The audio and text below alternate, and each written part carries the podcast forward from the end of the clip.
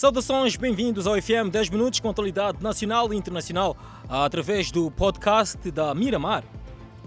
Moçambique vai potenciar a investigação e uso de tecnologias nas suas ações de melhoria da vida das populações rumo ao desenvolvimento. Essa informação foi hoje avançada pelo Ministro da Ciência e Tecnologia no lançamento do relatório de Mapeamento da Investigação e Inovação. Na cintura verde de Inflene, as chuvas que caem na cidade e província de Maputo arrastaram as culturas, reduzindo todo o esforço a zero. Desgraça provocada pelo fenômeno natural, aliado a mudanças climáticas. Para reverter estes fenômenos, ou no mínimo minimizar os seus impactos, o homem é chamado a intervir, recorrendo à ciência. Com efeito, o Ministério da Ciência e Tecnologia e Ensino Superior com o apoio da Unesco e Banco Islâmico, desenvolveu um trabalho de mapeamento de investigação e inovação em Moçambique. O relatório apresenta análise do sistema de políticas e governação do setor de ciência, tecnologia e inovação em Moçambique, baseada na análise de política econômica, social, cultural e educação.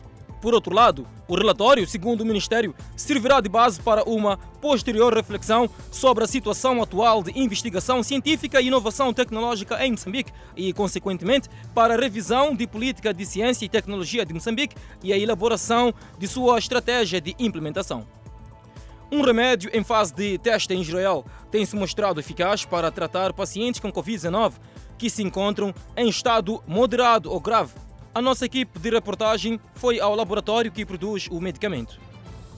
Há três semanas atrás, Orly, de 57 anos, estava internada com Covid-19 em estado grave. Hoje, ainda ligada ao oxigênio portátil. Pela primeira vez, ela teve força para cozinhar. Um aumento de celebração da vida. Ainda internada, ela aceitou participar de um tratamento experimental oferecido pela equipe médica. Orly foi a 19 paciente a receber o novo remédio Exo CD24. Foi administrado por inalação durante alguns minutos por cinco dias. Ela diz que depois de três doses já conseguiu levantar da cama e sair da unidade de cuidados intensivos. A equipa de pesquisadores do hospital Islov está orgulhosa. Para a diretora do hospital, até agora o medicamento tem se mostrado eficaz para curar os pacientes, mas ainda é preciso mais testes que serão feitos na próxima fase de estudo com mais pacientes. Os cientistas esperam que as agências reguladoras aprovem o remédio o mais rápido possível. Lixo voltou a tomar conta do mercado grossista do Zimpeto na cidade de Maputo. Quatro meses depois de requalificação, o facto representa um verdadeiro atentado à saúde pública é o maior mercado grossista do país e o único na cidade de Maputo. O mercado grossista desempenha local de convergência.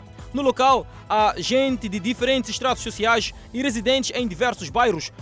Estes cruzam-se diariamente. O mercado está aos poucos a ser invadido por lixo, na sua maioria orgânico, resultante de produtos aqui comercializados. Para circular, os utentes precisam de máximo de cuidado para não se sujarem na lama.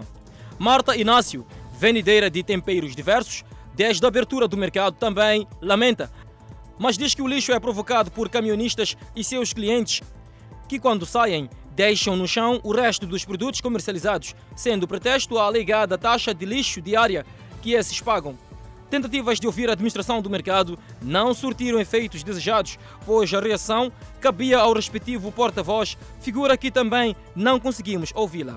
O mercado grossista de Zimpeto beneficiou a quatro meses de requalificação, o que culminou com a remoção de toneladas de lixo, facto que acabou atrasando a reabertura do mercado. A tempestade de inverno que atinge boa parte dos Estados Unidos matou pelo menos 30 pessoas. No Texas, o sistema de energia entrou em colapso. 3 milhões de moradores seguem sem eletricidade. A piscina virou um bloco de gelo e dentro de casa até a ventoinha congelou. A nossa reportagem visitou o brasileiro Vinícius, que mostrou que uma panela cheia de água quente vira gelo num instante. O baiano mora há 21 anos no Texas e diz que nunca passou por nada parecido. O frio intenso fez cair a rede de energia e interrompeu o fornecimento de luz. O aquecimento da casa é água por dois dias. Até as tartarugas precisaram de ser resgatadas do mar porque não conseguiram mais nadar. No Missouri, o rio congelou. Por causa da tempestade, pelo menos 22 estados pararam, atrasaram ou cancelaram as vacinações contra a Covid-19. Violação do estado de calamidade por parte de alguns proprietários de estabelecimentos de venda de bebidas alcoólicas está a preocupar a Inspeção Nacional de Atividades Econômicas, que, junto da polícia, encerra cerca de 20 estabelecimentos clandestinos em média semanal. Proprietários de estabelecimentos de venda de bebidas alcoólicas introduziram nova forma de comercialização dos seus produtos e, assim, ganhar a vida violando o decreto do Conselho de Ministros sobre as medidas restritivas para conter a propagação da Covid-19. Uma das vendedeiras de bebida alcoólica, que há dois anos vem exercendo atividade algures na cidade de Nampula, primeiro reconhece ser uma atitude fora da lei, mas sustenta ser única alternativa para colocar o pão à mesa. Enquanto isso, a polícia diz estar a desenvolver uma série de atividades de sensibilização dos munícipes para o abandono dos locais de maior aglomeração populacional. No que diz respeito ao cumprimento dos horários de abertura e encerramento dos bottle stores, as autoridades dizem ser uma situação controlada. Continua o problema de imundície no maior mercado grossista a nível da cidade de Nampula. Entretanto, o facto prende-se em parte com a paralisação dos trabalhos de pavimentação do mercado. Entretanto, a Idilidade anunciou a retoma das obras de pavimentação para as próximas semanas. Há muito que os vendedores e os clientes do mercado grossista da Resta, tido como um dos maiores a nível da cidade de Nampula, vêm reclamando sobre o que consideram de um atentado à saúde pública devido à situação de imundice com que se apresenta o local.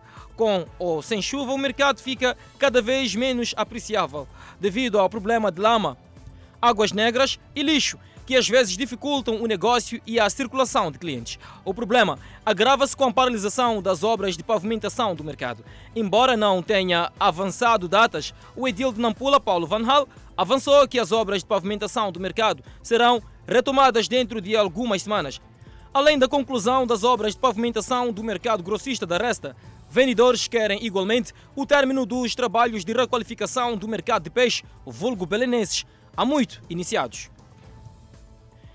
Há cada vez menos pessoas a cumprir as regras de prevenção para evitar a propagação da Covid-19 na Costa do Marfim, situação que acontece em meio a um estado de emergência imposto pelo governo. Médicos afirmam que após um ano de restrições, a adesão a conselhos importantes de prevenção, como o uso da máscara, está a diminuir.